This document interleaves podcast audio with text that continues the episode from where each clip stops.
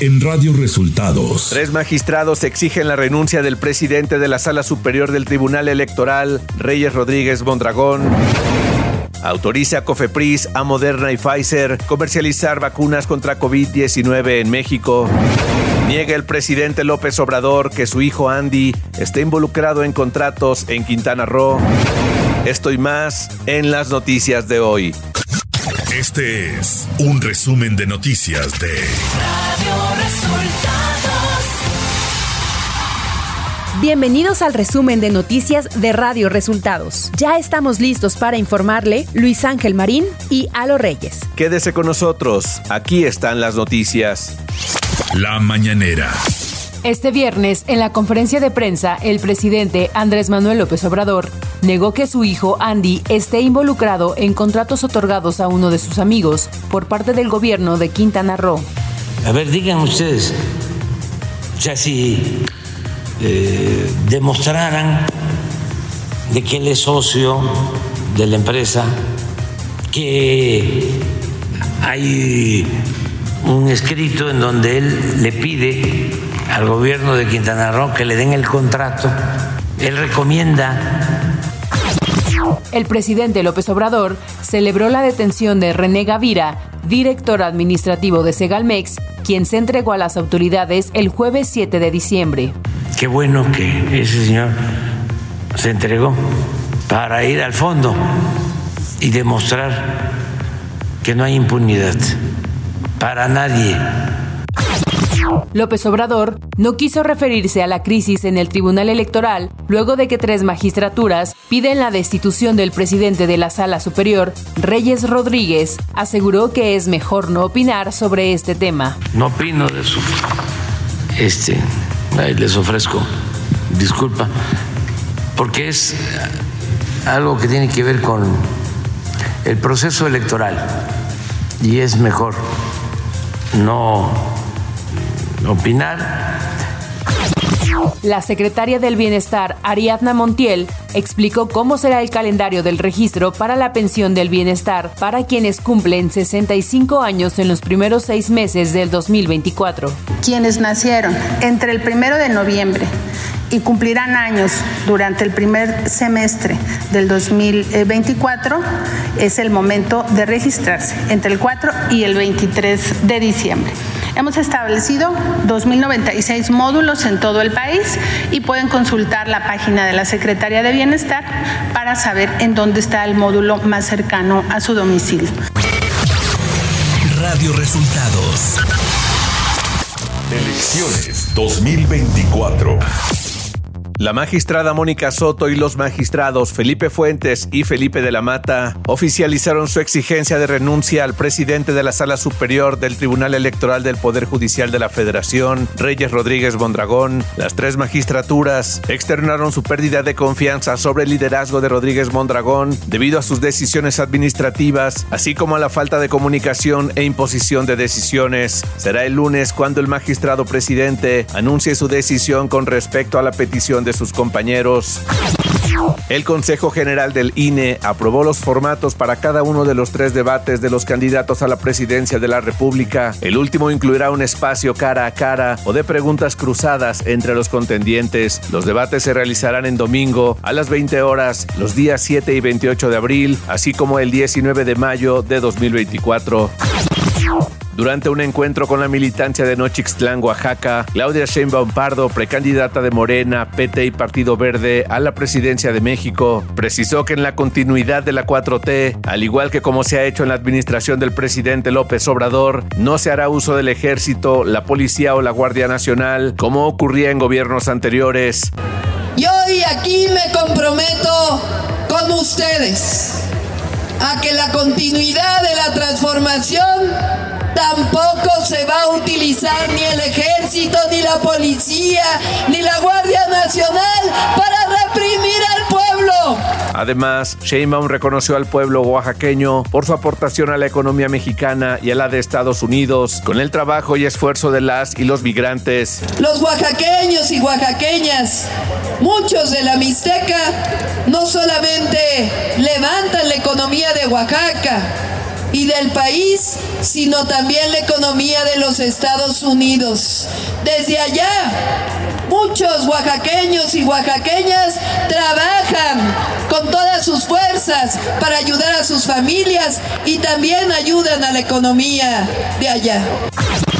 Este viernes Xochitl Galvez se reunió con militantes en Manzanillo, Colima. Ahí dio a conocer que en 2018 el presidente López Obrador y Claudia Sheinbaum fueron a buscarla a su casa para invitarla a ser senadora por Morena. Hasta hace seis años, el actual presidente quería que yo me fuera morena. Hace seis años fue Andy con Claudia a mi casa a invitarme a que fuera candidata senadora por Morena, a que me sumara al gabinete. Además, la precandidata del PAN, PRI y PRD desmintió que quiera quitar los programas sociales. Entre otras cosas, eh, lo que dicen es que yo quiero quitar los programas sociales entre otras cosas, generan toda una imagen negativa hacia mi persona y por eso yo los necesito a ustedes. Que ustedes cuenten mi historia. El presidente municipal de la ciudad de Puebla, Eduardo Rivera Pérez, anunció que va a registrarse al proceso de la alianza PAN-PRI y PRD para buscar la gubernatura del estado. A través de redes sociales, Rivera Pérez, unos minutos antes de las 20 horas de este jueves, anunció de manera oficial su decisión. Nacional. La Comisión para la Protección contra Riesgos Sanitarios, COFEPRIS, informó que otorgó el registro sanitario para uso comercial a las vacunas contra el virus SARS-CoV-2, causante del COVID-19, de los laboratorios Moderna y Pfizer. Con este aval, los biólogos podrán ser vendidos por el sector privado en el país. Las vacunas autorizadas son Spikevax de Moderna, que en México es representada por Asofarma SADCB, y también a la vacuna Comirtavi de Pfizer. El presidente Andrés Manuel López Obrador calificó de productiva y agradable la reunión a puerta cerrada con la secretaria del Tesoro de Estados Unidos, Janet Yellen. A través de la red social X, el mandatario mexicano informó la tarde de ayer es una realidad la política de buena vecindad entre los pueblos y gobiernos de México y Estados Unidos. Nuestras relaciones cubren todos los aspectos, desde la amistad hasta la cooperación en asuntos económicos y financieros.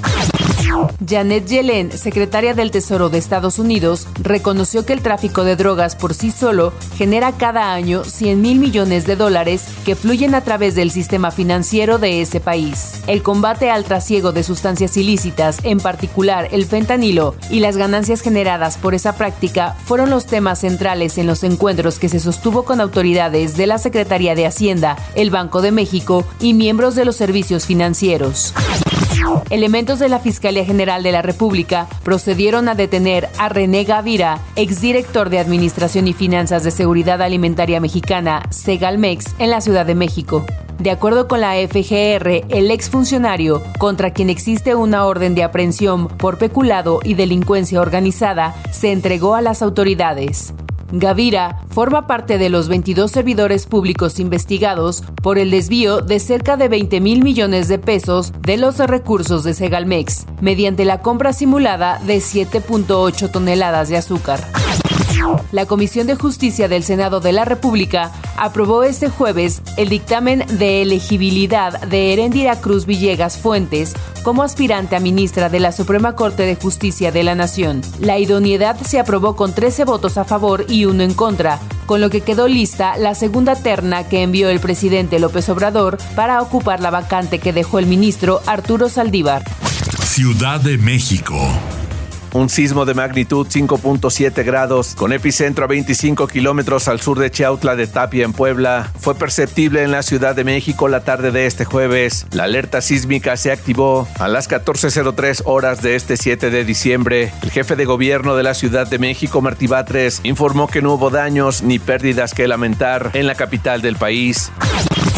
En comisiones, diputados y diputadas del Congreso de la Ciudad de México avalaron con nueve votos a favor y cinco en contra la ratificación de la fiscal Ernestina Godoy por un periodo adicional de cuatro años, pero aún falta el aval del Pleno del Congreso local, donde se requiere una votación a favor de dos terceras partes de los legisladores que se encuentren presentes en el Pleno. Información de los estados. Luego de que el presidente Andrés Manuel López Obrador criminalizara a los seis jóvenes que fueron asesinados en Celaya tras asegurar que estaban relacionados con el consumo de drogas, la Fiscalía General del Estado de Guanajuato negó la versión y dio más detalles sobre las investigaciones. El fiscal Carlos Samarripa precisó que los cinco estudiantes se encontraban en el balneario Arreguín de Abajo cuando fueron levantados por el grupo criminal.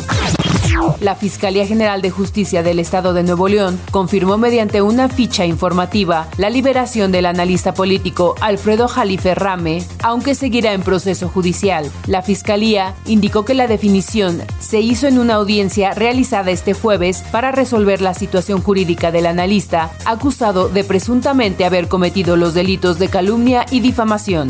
El juez vinculó a proceso a Alfredo Jalife por ambos señalamientos e impuso una medida cautelar de prohibición de acercarse a la víctima y a su domicilio. El ex gobernador interino de Nuevo León y ex vicefiscal de Ministerios Públicos de ese estado, Luis Enrique Orozco Suárez, podría regresar el próximo año a ocupar su puesto en la Fiscalía General de Justicia de Nuevo León, reveló Pedro Arce Jardón, encargado del despacho de la Fiscalía Estatal. Arce Jardón señaló que Orozco tomaría unos días y podría reactivar pláticas en enero del próximo año. Un operativo de revisión dentro del Centro de Reinserción Social Estatal número 3 de Ciudad Juárez, en el área donde están recluidos integrantes del grupo criminal Artistas Asesinos, vinculado al cártel de Sinaloa, encontró dos pistolas, un rifle de asalto y dos granadas, además de cientos de cartuchos y porciones de droga como marihuana y cocaína. La revisión de las celdas de la prisión varonil inició la tarde del miércoles y continuaba este jueves, por lo que fueron suspendidas las visitas de familiares y las entregas de ropa, artículos de limpieza e higiene, informó la Secretaría de Seguridad Pública del Estado. Economía. La Junta de Coordinación Política de la Cámara de Diputados realizará un segundo parlamento abierto para discutir la reforma de la jornada laboral de 40 horas. Con esta decisión, la posibilidad de discutir el proyecto se vuelve a postergar y aunque la Comisión de Puntos Constitucionales aprobó este jueves regresar sin cambios el dictamen ya aprobado a la mesa directiva para que sea puesto a consideración del Pleno, este no podrá ser votado sino hasta 2024, después de las conclusiones de los nuevos foros. El Servicio Meteorológico Nacional de la Comisión Nacional del Agua alertó que el Frente Frío número 15 se extenderá sobre estados del noroeste de México y durante la noche de este viernes, el Frente Frío número 16 se aproximará a la frontera norte. Estos fenómenos meteorológicos en interacción con una vaguada polar y las corrientes en chorro polar y subtropical originarán fuertes rachas de viento con tolvaneras en la península de Baja California. Por otro lado, canales de baja presión sobre el occidente, centro y sureste de la República, aunados al ingreso de humedad del Océano Pacífico, Golfo de México y Mar Caribe, originarán lluvias y chubascos en las regiones mencionadas, además del sur del país. En la Ciudad de México y su zona conurbada se prevé por la tarde ambiente templado y cielo nublado con probabilidad de lluvias aisladas. Habrá intervalos de chubascos en Puebla, Veracruz, Michoacán, Guerrero, Chiapas y Quintana Roo. Lluvias aisladas en Tamaulipas, Jalisco, Estado de México, Ciudad de México, Morelos, Tlaxcala, Oaxaca, Tabasco, Campeche y Yucatán.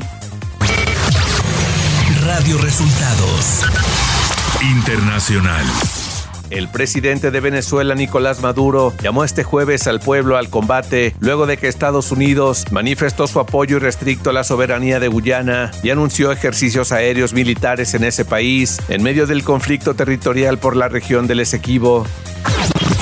El secretario general de la Organización de las Naciones Unidas, Antonio Guterres, dijo al Consejo de Seguridad que el pueblo de Gaza mira al abismo y pidió actuar para conseguir parar la guerra en Gaza, que ha dejado ya 17 mil palestinos muertos. Por su parte, la Organización Mundial de la Salud dijo que la situación sanitaria y humanitaria en Gaza está provocando que la civilización y la sociedad estén colapsando. El presidente de Rusia, Vladimir Putin, anunció su candidatura a las elecciones presidenciales de 2024, informó este viernes la agencia estatal de noticias TASS. Putin hizo el anuncio en una ceremonia en el Kremlin y significan la apuesta de Putin por su quinto mandato presidencial. Las elecciones serán el 17 de marzo de 2024. Y hasta aquí las noticias en el resumen de Radio Resultados. Hemos informado para ustedes Luis Ángel Marín y Alo Reyes. Radio Resultados.